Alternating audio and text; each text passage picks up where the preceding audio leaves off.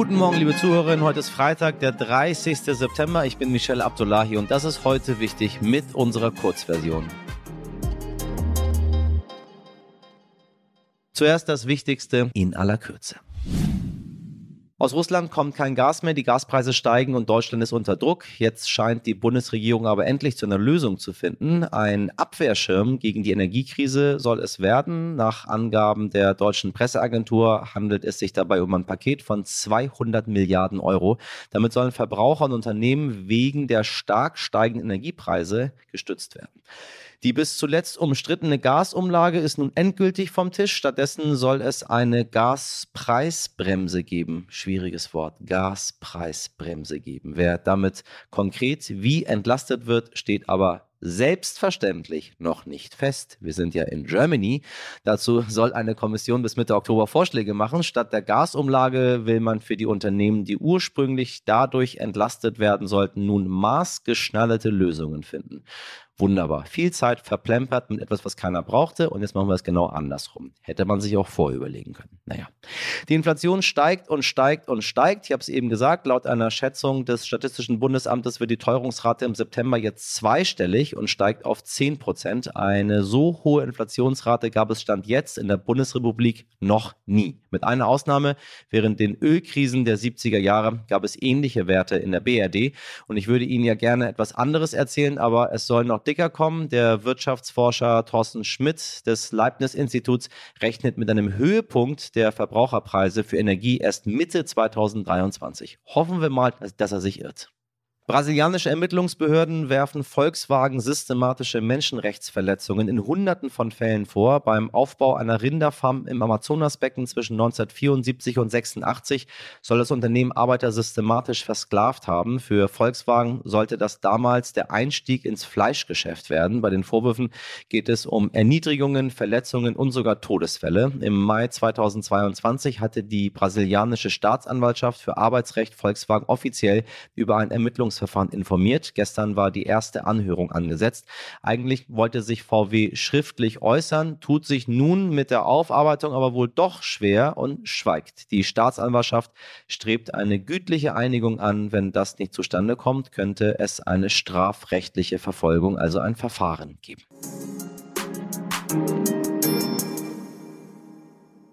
Während fast jeder dritte Beschäftigte in Deutschland mit der Erhöhung des Mindestlohnes auf 12 Euro ab morgen mehr Gehalt bekommen wird, das muss man sich eigentlich mal vorstellen, wie viele Leute das betrifft, gibt es Menschen, die an ihrer Arbeitsstätte weiterhin nur 1,35 Euro die Stunde verdienen werden. 1,35 Euro. Lukas Hildebrand hat für den Stern in Werkstätten für Menschen mit Behinderung hinter die Kulissen geblickt und mit Betroffenen gesprochen. Und dabei ist eines klar geworden, das ist ein Thema, wo viel im Argen liegt, wo man die Dinge aber wie das meistens ist, nicht einfach nur schwarz-weiß sehen kann. Moin Lukas, ich grüße dich. Hi Michelle. Also, Mindestlohn steigt von 10,45 auf drüm, bim, bim, 12 Euro. Finde ich ganz gut, kann ich mir auch besser merken, ehrlich gesagt, für, für meine Beschäftigten, die weit mehr über als Mindestlohn bekommen. Also, aber wer profitiert, profitiert denn vom neuen Mindestlohn?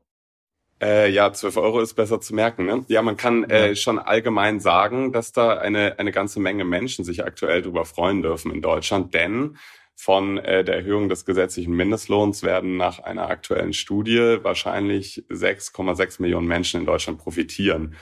Und ähm, vor allem, äh, wenn man aktuell Nachrichten schaut, dann sieht man ja viel von Inflation, Strom, Gaspreisen, die steigen. Und gerade da ist es eine, wie ich finde, sehr gute Nachricht für Menschen mit niedrigen Löhnen in Deutschland. Deshalb äh, bewertet der Deutsche Gewerkschaftsbund das Ganze auch als einen Lichtblick in besonders schwierigen Zeiten.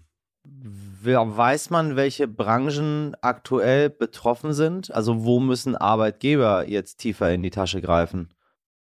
Also die, die meisten aktuell Betroffenen gibt es wohl in der Gastronomie und in der, Nahr mhm. in der mhm. Nahrungsmittelindustrie. Ja, ja. Man, äh, man kann aber nicht genau sagen, welche Branchen am Ende vor allem betroffen sind, auch weil es sehr viele verschiedene Branchenmindestlöhne in Deutschland gibt. Also beispielsweise in der Gebäudereinigung, in der Pflege oder auch auf dem Bau gibt es bereits seit äh, ein paar Monaten einen Mindestlohn von über 12 Euro.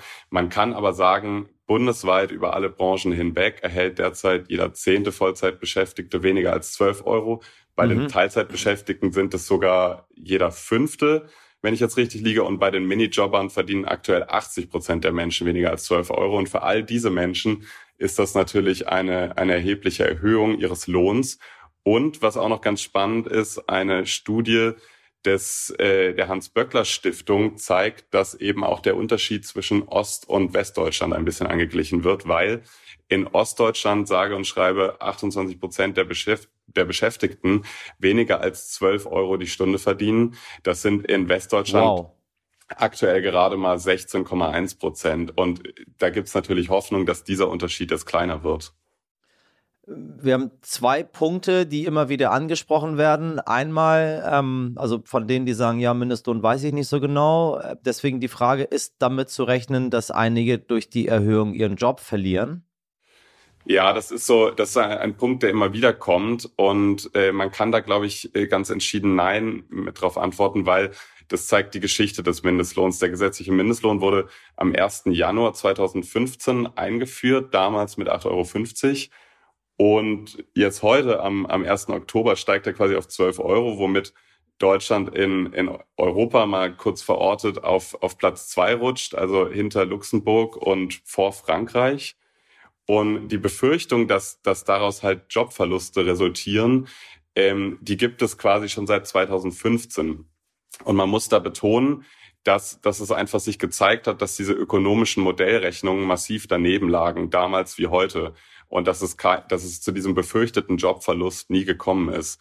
Denn mittlerweile geht eigentlich äh, kein ernstzunehmender Fachmann oder Fachfrau mehr davon aus, dass es äh, ein Mindestlohn, dass ein Mindestlohn von 12 Euro beispielsweise negative Folgen auf äh, die Anzahl der Jobs in Deutschland hätte. Heute nicht ich. Ja, dass Döner schöner macht, das wissen wir doch alle schon, liebe Hörerinnen da draußen. Schauen Sie mich an. Aber wussten Sie, dass ein Döner Sie auch reich machen kann? Ja, ja, ja, ja, ja. Und mit reich meine ich richtig reich. Wir sprechen hier von 4,5 Millionen Euro. Wie fragen Sie sich? Nun, im Juli hatte ein 60-jähriger Franzose an einem Urlaubsort einen Lottoschein ausgefüllt. Nichts ahnen stopfte der Gelegenheitsspieler den Schein in sein Portemonnaie, als er sich fast zwei Monate später an einem Imbiss einen Döner bestellte und warten musste, kam ihm wohl der Geistesblitz und erinnerte sich an den Lottoschein und lief sofort an eine Annahmestelle gleich ums Eck. Dort erfuhr er dann nicht nur von seinem Millionengewinn, sondern auch, dass der heutige Tag der letzte war, an dem er den Schein überhaupt hätte einlösen können. Was für ein Glück, liebe Leute, was für ein Glück. Er eilte also nach ein paar Bissen nach Hause und legte den Rest des Döners in den Kühlschrank. Als später seine Frau nach Hause kam und sich über den angefressenen Döner im Kühlschrank wunderte, verkündete der Mann, das ist ein Golddöner. Mensch, und wenn sie nicht gestorben sind, dann leben sie noch heute. Das ist wie ein richtiges Dönermärchen. Und ein Grund mehr, sich mal wieder einzuholen. Nicht, dass ich dazu einen Grund brauche und mal ganz ehrlich, wie konnte der Mann dann nur ein paar Bissen von diesem herrlichen Gericht essen? Ich hätte für 4,5 Millionen Euro eine Flatrate oder ein Abo abgeschlossen. Nun, es sei ihm gegönnt. Jetzt habe ich umso mehr Lust auf einen Döner oder einen Dürüm. Ich glaube, heute mache ich Dürüm. Nur das mit dem Lottoschein ausfüllen, das muss ich vielleicht mal nachholen. Ja, Lotto ist nicht so mein Ding, aber vielleicht mache ich es heute. Wissen Sie was? Ich habe ja Sie. Ich brauche kein Geld. Oh genug geschleimt für heute.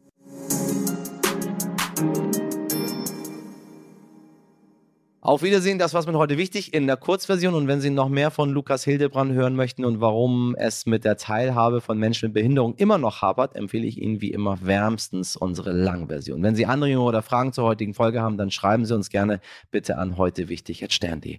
Der Montag ist Feiertag, das heißt, Sie hören mich am Dienstag wieder, wenn Sie mögen, ab 5 Uhr. Ich wünsche Ihnen ein tolles, langes Wochenende bei allem, was Sie vorhaben. Machen Sie was draus. Ihr Michel Abdullahi.